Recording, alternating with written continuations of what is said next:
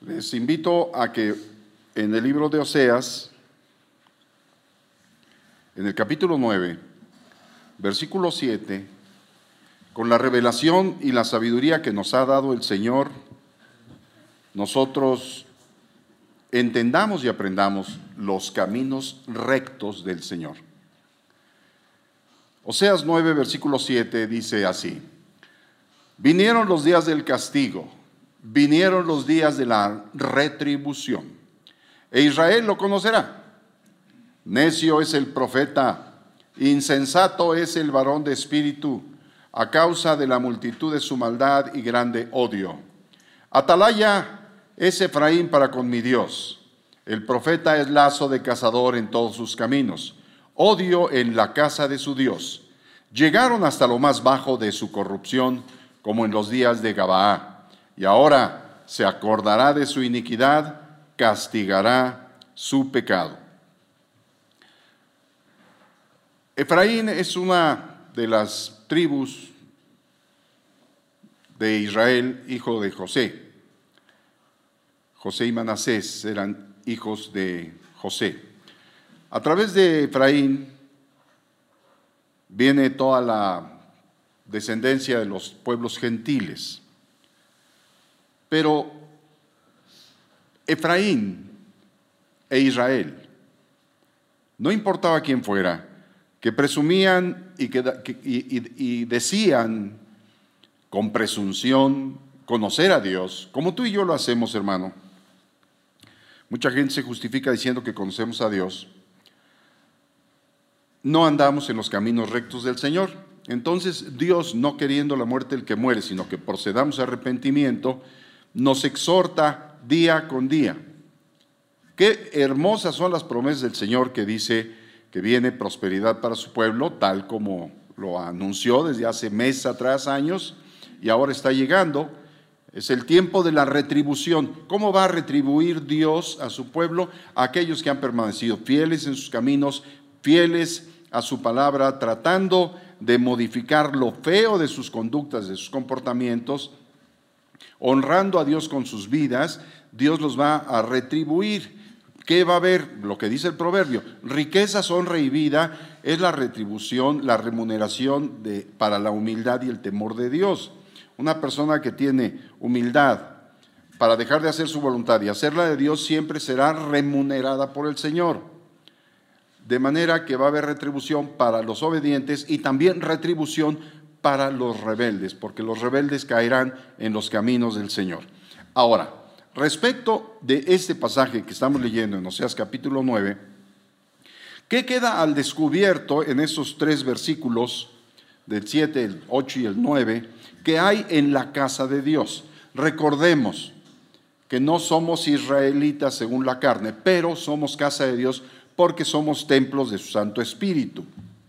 ¿Qué es lo que Dios que conoce nuestro corazón, nada le queda oculto al Señor de nuestras vidas, de nuestros pensamientos, de nuestras palabras, porque todo Él lo sabe, por eso es omnisciente? ¿Qué queda al descubierto? en esos tres versículos dice, a causa de la multitud de la maldad. ¿Hay multitud de maldad? Sí, porque no hay temor de Dios. El temor de Dios se produce cuando nosotros salamos con la palabra de Dios nuestra vida y la sal nos evita ser corrompidos. Sin embargo, cuando falta la palabra de Dios en la vida de la gente, no porque no le sea predicada, sino porque no la quiere vivir la gente, el pueblo perece por falta de conocimiento. Eso es lo que va a decir otro profeta. Y dice, a causa de la multitud de, la multitud de tu maldad, y observe bien lo que dice, y grande odio. En el final del versículo 8 dice, odio en la casa de su Dios. La casa de Dios no es un templo hecho por manos de hombres, somos nosotros. Recuerden que somos casa de Dios, templos de su Santo Espíritu. Y si Dios nos conoce, ¿qué está viendo? Que hay, que existe, que persiste en muchos corazones de su pueblo. Odio. multitud de maldad. Y eso a Dios no le agrada.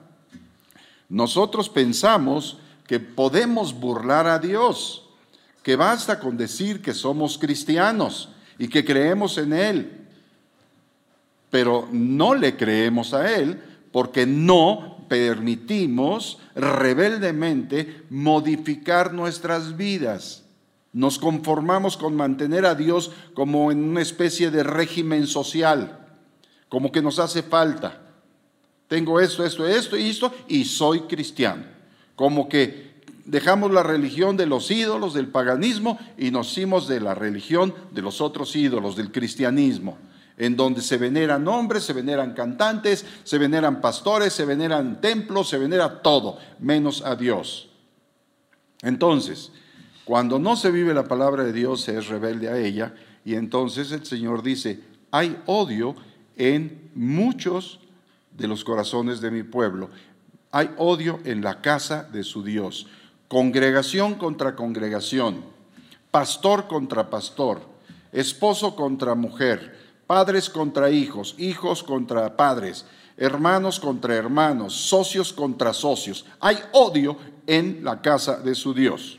Esto es lo que queda al descubierto. ¿Por qué hay odio? Por las diferencias que tenemos entre todos. Porque como nuestro corazón está en los bienes materiales, cuando sufrimos algún descalabro en uno de ellos o nos hace falta algo o, alguien nos lo quita o alguien no lo distribuye correctamente, nosotros empezamos a contender. La contienda es una lucha, es un enfrentamiento, es una discusión.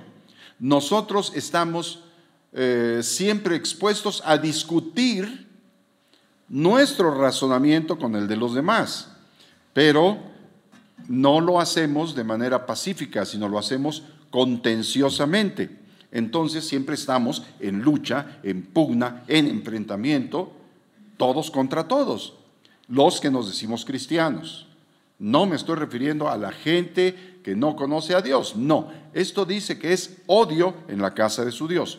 Cuando hay contiendas, cada quien defiende su punto de vista. Esto es lo que pasa, ¿no? El marido dice una cosa, la señora dice otra cosa, la mujer defiende su punto de vista, el marido defiende su punto de vista. Aquí no se trata de quién tiene la razón. En alguno debe de tener, debe de existir la razón, pero no se trata de eso. Aquí se trata de que la, hay, mucha tenacidad, hay mucho empeño en defender su punto de vista y ninguno de los dos desiste en algo que quiere o que quiere hacer o conseguir. Por lo tanto, la tenacidad se va a considerar en esa contienda como que es una persona obstinada. Se le dice, oye, haz esto, deja de hacer aquello, mira, estás equivocado. Pero no, la, la persona es obstinada, es necia, es terca, es testaruda, es empecinada, es contumaz, es porfiada. Y por eso existen los problemas de los padres a los hijos, que le dicen a los hijos, oye hijo, no hagas eso, no hagas nada. Y los hijos se rebelan contra los padres. Y los padres humillan a los hijos. Y entonces entre los dos están contendiendo. A ver, ¿quién es más fuerte? No se trata de fuerza física, hermanos. Se trata de dominio propio. Dios nos ha dado a todos, a las casas de Dios que Él ha comprado por medio del precio de Jesucristo, somos casas de Dios compradas por Él, somos templos de su Santo Espíritu. Nos ha dado, no nos ha dado espíritu de cobardía, sino de poder, de amor y dominio propio. Y el dominio propio es lo que menos se ve ahora. La gente pelea, contiende con tenacidad. ¿Qué está pasando? Odio en la casa de su Dios. ¿Por qué? Porque el odio, mire cómo lo, cómo lo lo descubre el Señor. Proverbios capítulo 18, versículo 19. El hermano ofendido, ofensa es todo aquello que puede ofender a una persona, puede ser con bienes materiales o con palabras o con actitudes. El hermano ofendido es más tenaz Habla de tenacidad, habla de que es obstinada, que es necia, que es terca. es más tenaz que una ciudad fuerte. ¿Qué es una ciudad fuerte? Es una ciudad fortificada, es una fortaleza, es un fuerte como el que veíamos antes en que los, eh, el ejército americano estaba allá en el desierto y levantaban un fuerte para defenderse de los indios, indios ¿verdad? Esos son fuertes. No solamente eso, sino en toda Europa hay fuertes, en México hay fuerte, hay un fuerte aquí muy grande que se llama el Castillo de Chapultepec. Eso es un fuerte. El hermano ofendido es más tenaz que una ciudad fuerte, más tenaz que una ciudad fuerte. Y las contiendas, o sea, las luchas, los enfrentamientos, las discusiones de los hermanos, son como cerrojos de alcázar. El alcázar es una especie de castillo. Entonces, cuando dice odio en la casa de su Dios, es las diferencias que hay entre nosotros como familias por los puntos de vista diferentes que manejamos, que defendemos, que discutimos y se revela nuestro carácter. A veces nosotros nos sentimos ofendidos por cualquier cosa. A veces no hay ofensa, pero nosotros nos queremos sentir ofendidos. Como los fariseos se sentían ofendidos cuando el Señor Jesús les decía, yo vengo del Padre. Y los otros, ¡ay! Se hace semejante a Dios. ¿Qué hacían? se ofendían porque Jesús decía que era venido del cielo, que era hijo del Padre de los cielos. A eso les ofendía y el Señor les decía, ¿esto os ofende? Porque las personas nos ofendemos de cualquier cosa y cuando nos ofendemos o creemos haber sido ofendidos, porque muchas veces no es eso, nosotros nos encerramos como en un alcázar. El alcázar es un castillo fortificado, como el de Chapultepec, situado en un lugar estratégico, especialmente alto y amurallado, de donde dice la historia que por ahí un niño héroe se arrojó y todas esas cosas.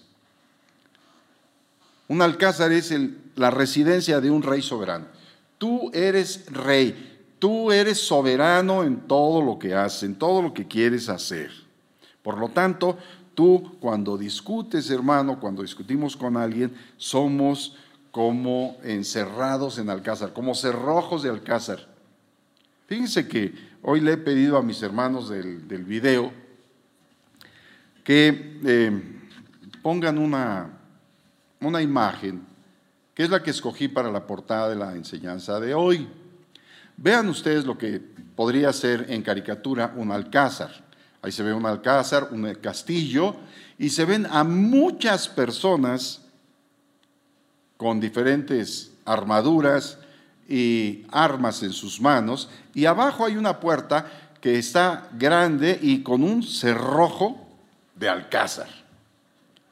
Así, exactamente como ese dibujito que tienen ustedes en sus pantallas, me pareció muy gracioso porque revela lo que somos y cómo nos ponemos como ciudad fuerte, como cerrojo de alcázar, cuando tenemos, nos sentimos ofendidos por una persona y entonces la odiamos. Yo creo que debo disculpar a los jarochos porque nosotros odiamos sin ser jarochos. Los jarochos no tienen la culpa de que digan que te odio con odio jarocho. No es cierto. Odiamos como seres humanos, nos molestamos, guardamos rencor, resentimiento. Y el mandamiento del Señor que es recto, que, dijo, no guardarás rencor en tu corazón a tu prójimo. No, nosotros nos encerramos en nuestro alcázar, en nuestro castillo, y ahí adentro guardamos en lo más profundo de nuestro corazón el odio, el rencor, el resentimiento, el recuerdo doloroso. El momento de esperar que el otro caiga para tirarnos una sonora carcajada, para burlarnos de su malestar, para burlarnos de su desgracia. Así somos, encerrados en esa posición. Por eso dice el Señor, el hermano ofendido es más tenaz que una ciudad fuerte. Y las contiendas de los hermanos son como cerrojos de alcázar. Hermanos míos, Lo que es ciudad fuerte, fortalecida, una fortaleza, un fuerte y un cerrojo de alcázar, nos va a enseñar que cuanto más cercana en la relación es la persona, más severa se hace la enemistad. Padres contra hijos, hijos contra padres, hermanos contra hermanos, esposo contra esposa y viceversa. Se va alejando la, la relación, pero con todo, cuando la persona tiene una relación muy cercana entre sí, aunque sea un vecino, nosotros vamos a vivir cerrados como alcázar. Se hace más fuerte la enemistad, surge la discordia y más difícil resulta la reconciliación definitivamente. Por eso dice el proverbio, para muchos que no lo entendían, estoy tratando de explicárselos de la mejor manera. El hermano ofendido es más tenaz, más obstinado, más necio, más terco, más testarudo para defender su punto de vista y quedarse amarrado por años, muchos años, en su odio. Por eso, en donde empezamos la lectura, dice, odio en la casa de su Dios. O sea, ¿cómo podemos nosotros convivir aquí adentro de nuestro corazón? sabiendo que somos templos del Espíritu Santo, con el odio que nos enferma, que nos afecta, que nos hace hablarle ásperamente a las personas, aún sin causa. Y esto sí soy, ¿qué quieres que haga? Así me hizo Dios. ¿A poco? Si dice que la blanda respuesta aplaca la ira, dice que la mansedumbre hará cesar multitud de ofensas. Entonces, quiere decir que no estamos andando en el camino recto del Señor y por rebeldes, por no haberle hecho caso, en algún pequeño tramo de nuestra vida, el Señor nos va a disciplinar, nos va a enseñar que estamos equivocados y que contra Él no podemos nosotros presentar una actitud de obstinación, de terquedad, de necedad, de testarudez, de empecinamiento, porque vamos a mostrar rebeldía y en algún momento vamos a caer en los caminos de Dios que decimos conocer. Y esto le va para pastores, para profetas, para evangelistas, para maestros, para todo aquel que presuma servir a Dios y tener un ministerio de parte de Dios y no anda en los caminos rectos del Señor. Esto va para todo aquel que insiste en continuar peleando contra otra congregación, contra otros hermanos que no sean o que no asistan a su congregación. Esto va para todos los que nos decimos casa de Dios, para los redimidos por la sangre del Señor Jesucristo y que Dios nos ha hecho templos de Él. Odio en la casa de su Dios. El odio va a ser que nosotros seamos quebrantados, que nuestro alcázar caiga hecho añicos, que nuestro castillo quede hecho ruinas. ¿Por qué? Porque antes del quebrantamiento es la soberbia, la soberbia de los muros altos del castillo. Van a caer como cayeron los muros de Jerusalén, como cayó el templo de Jerusalén, cuando Dios les dijo, vienen días en que no quedará piedra sobre piedra. Y así cayeron y muchos de los creyentes del Señor Jesucristo, casas de Dios, si no se arrepienten, hermanos, van a ser quebrantados. No se van a perder, dependiendo, pero van a ser quebrantados severamente, porque no quisieron sacar de su corazón las malas actitudes que le llevaban a vivir mal con la persona. Dijo el Señor, perdona a tu hermano para que tú también seas perdonado. ¿Cuántas veces lo haré? 70 veces 7, hasta que se te haga costumbre. Pero no guardes el odio, no guardes el rencor, porque vuestro Padre nos conoce muy bien, nuestro caminar, nuestro sentarnos, nuestro levantarnos. Y las malas pasiones que alteran nuestro carácter, a Dios no le agradan, porque Él el Señor ha dicho que tenemos un ejemplo al cual seguir que se llama Jesús el Señor. Él es el rabí, Él es el maestro, de Él debemos seguir sus pisadas, manso y humilde de corazón para hallar descanso para nuestras almas. Pero hay gente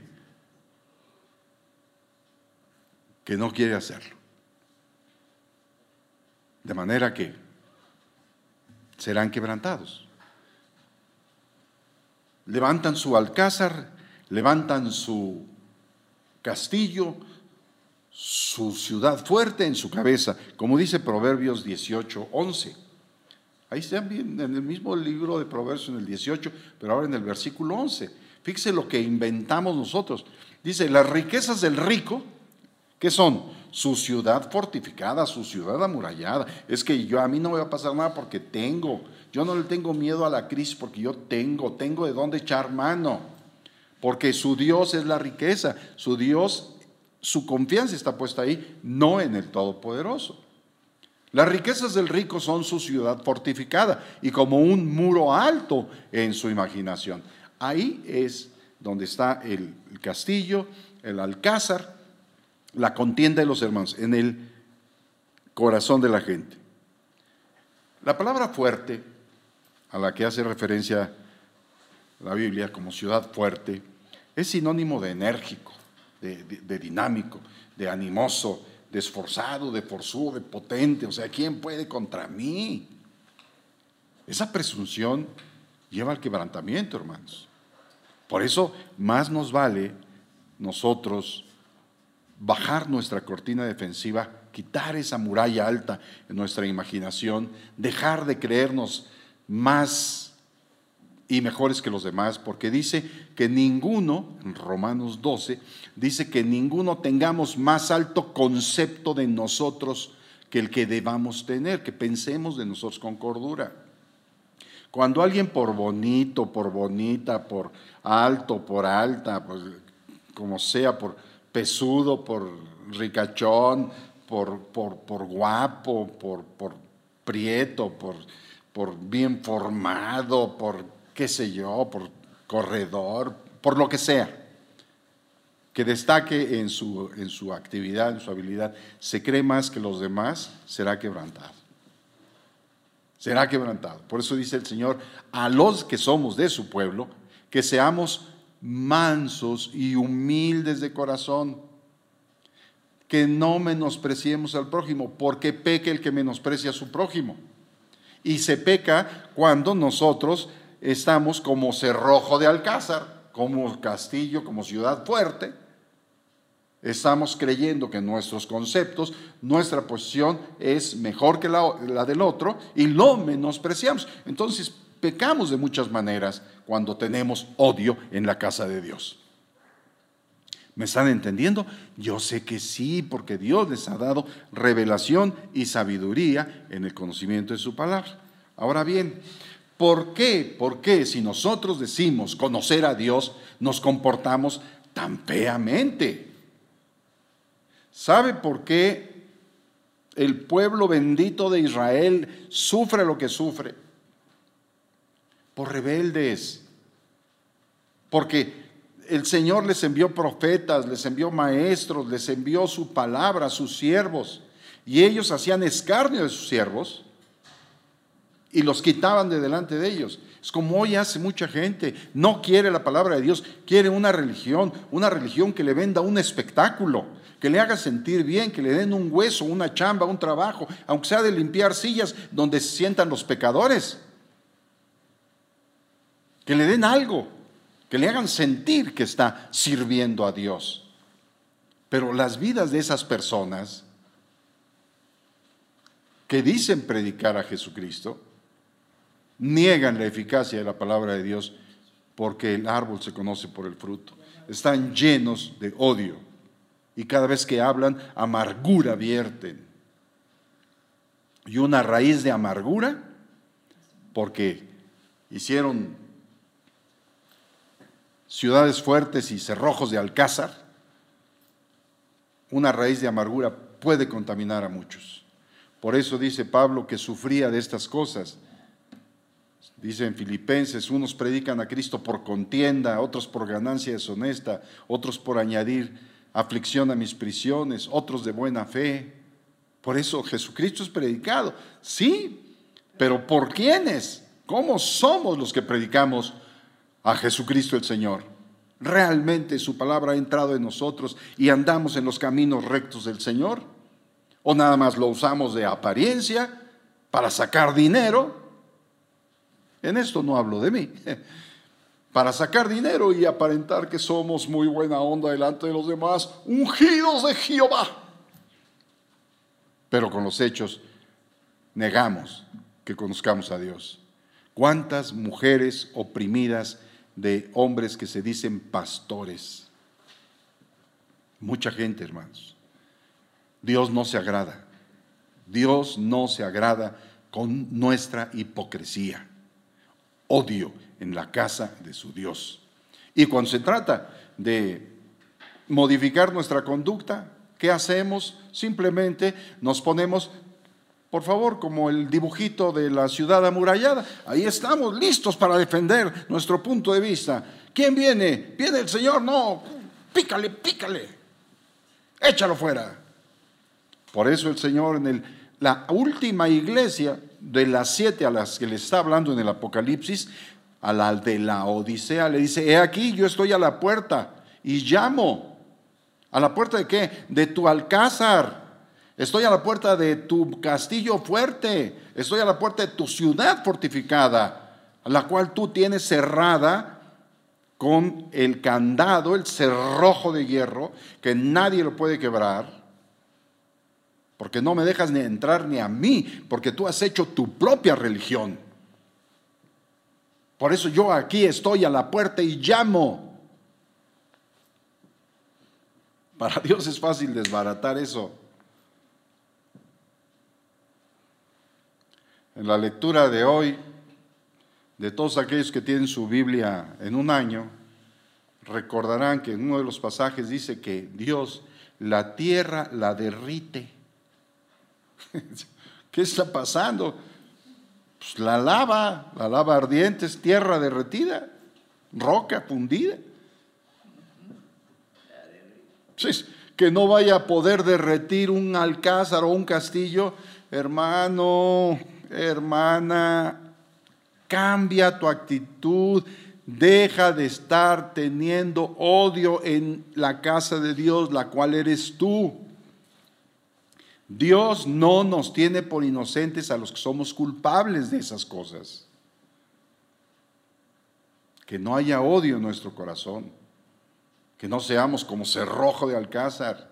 Hay que llegar a un acuerdo. A veces pierde uno, a veces gana, pero lo importante es buscar la paz y seguirla, no permanecer como muchos que dicen conocer a Dios y viven llenos de amarguras y de odios y de rencores y de malas actitudes, las cuales Dios va a retribuir, porque ya lo dijo, va a retribuir tanto lo bueno como lo malo que hayamos hecho. Amós capítulo 1, versículo 11. Vean ustedes, dice el Señor, que conoce la mente y que escudriña el corazón para dar al hombre según sea su obra. Así ha dicho Jehová, por tres pecados de Edom y por el cuarto no revocaré su castigo. Revocar es quitar, es perdonar, hacer a un lado, no, no llevarlo a cabo. Porque persiguió a espada a su hermano. Ay, hermano, yo no tengo espada. Yo lo único que uso es un cuchillo de, y tenedor para cortar la carne. No habla de esa espada, habla de la lengua nuestra, que es como espada. Hay hombres cuyas palabras son como golpes de espada. En aquel tiempo sí lo perseguía con el arma que traía en la mano, pero ahora nosotros perseguimos a la gente con la lengua, con la espada de nuestra lengua y con todo mundo lo embarramos y con todo mundo nos quejamos y con todo mundo hablamos mal de la gente. Lo perseguimos. Violó todo afecto natural. No me importa si es pariente o no. No me importa si yo le dije, somos amigos. No, no me importa violó todo afecto natural y en su furor, la furia, la rabia, la ira, que no obra la justicia de Dios, le ha robado siempre. Siempre está buscando la manera de humillarlo. Le roba la gloria, la honra, el reconocimiento que merece, porque algo bueno debe tener aquella persona a la que odia, ¿verdad? Le roba lo que puede. Y luego lo peor, si Dios dijo no guardarás rencor en tu corazón a tu prójimo, perpetuamente. Ese perpetuamente no es como la perpetuidad de los panteones, hermanos, que nada más la perpetuidad es por 99 años, después sacan los huesitos, los venden, otra vez el terreno y otra vez otros 99 años. No, no es cierto. Perpetuamente es por todo el tiempo que dure. Todo, todo, todo. Perpetuamente ha guardado rencor. ¿En dónde? En su cerrojo de alcázar en su ofensa. El hermano ofendido es más tenaz que una ciudad fuerte y como cerrojos de alcázar son las contiendas de los hermanos. Ahí están encerrados en su capricho. Hay gente que ha guardado rencor. Si tiene 60 años de edad, cuando menos ha guardado rencor por 45, 50 años. ¡Ah! ¿Cómo ve? Y el rencor nos echa a perder. el rencor nos echa a perder a nosotros. Por eso el Señor Jesús enseñó lo que nos han enseñado en toda religión, el Padre nuestro. Y perdónanos nuestras ofensas, así como nosotros.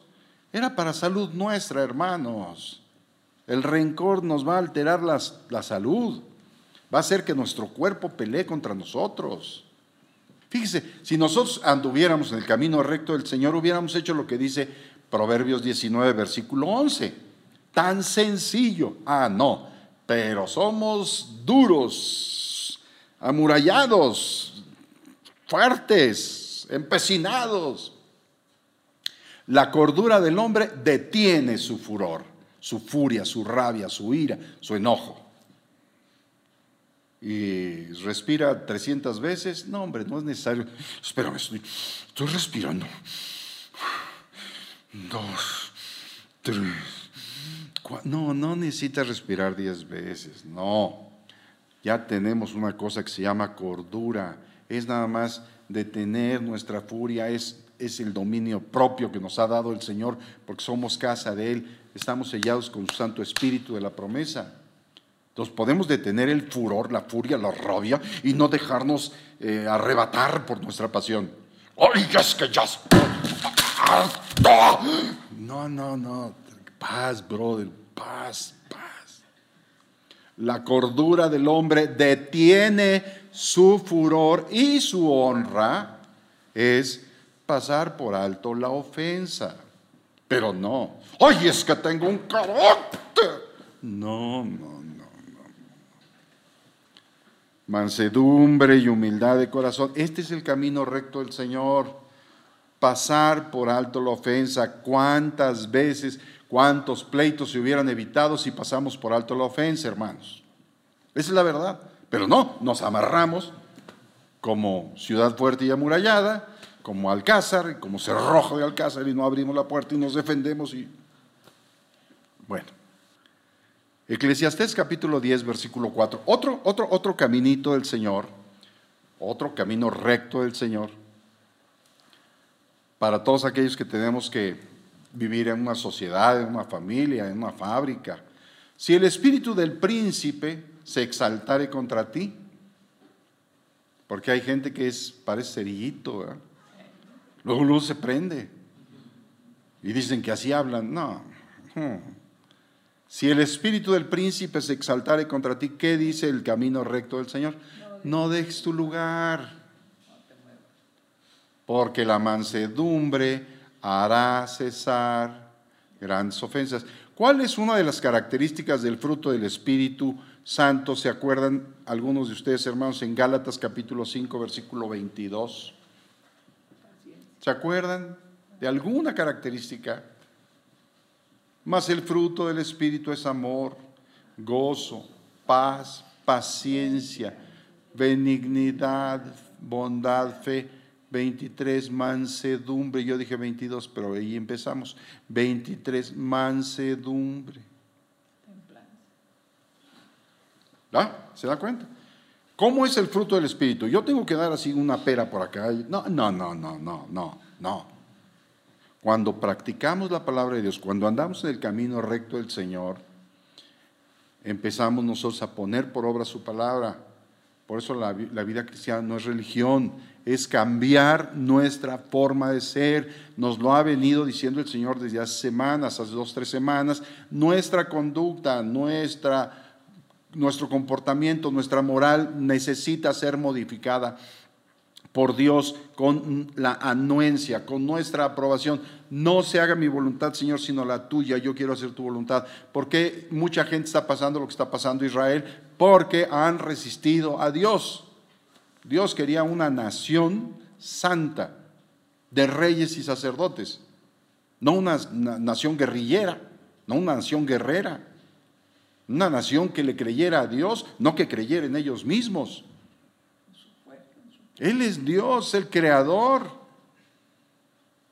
Es nuestro Salvador, es nuestro Redentor, es nuestro guía, nuestro Maestro, nuestra roca, nuestro amparo, nuestra vida, porque solamente Él tiene palabras de vida eterna. Y si nosotros lo, lo desechamos como muchos lo han desechado, ¿qué, ¿qué nos queda? ¿Se da cuenta? Es necesario caminar en el camino del Señor. Ahora bien, la persona ofendida endiosa la ofensa. El Señor dijo, no tendrás dioses ajenos delante de mí. ¿Y qué es lo que endiosa una persona ofendida? Endiosa la ofensa.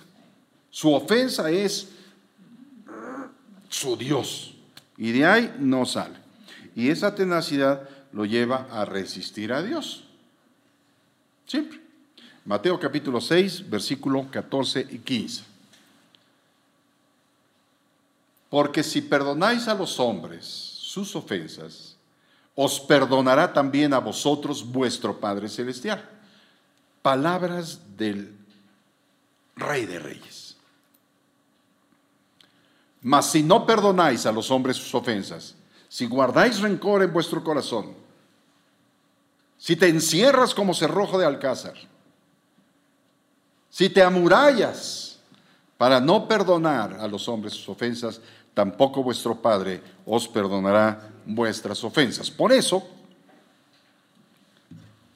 yo creo, porque los conozco, que hay muchos cristianos amurallados. El dibujito, por favor. Felicitamos al autor de esa caricatura. Acérquense a su pantalla, hermanos, o llévense su celular hasta donde lo pueda ver mejor y vea las caras las actitudes, las armas, las características de estas personas que a mí me parece que son los cristianos amurallados. ¿Se da cuenta? Qué feo. Amurallados en su congregación que es mejor que la otra. Amurallados en su, en su herejía. Amurallados en su título nobiliario de doctor en teología. Hola, o sea, teología es la palabra que enseña acerca de los tíos. Teología. Amurallados en su soberbia. Mi ministerio, ¿cuál? ¿Qué tienes tú que seas más que Dios? Vive la palabra de Dios, hermano.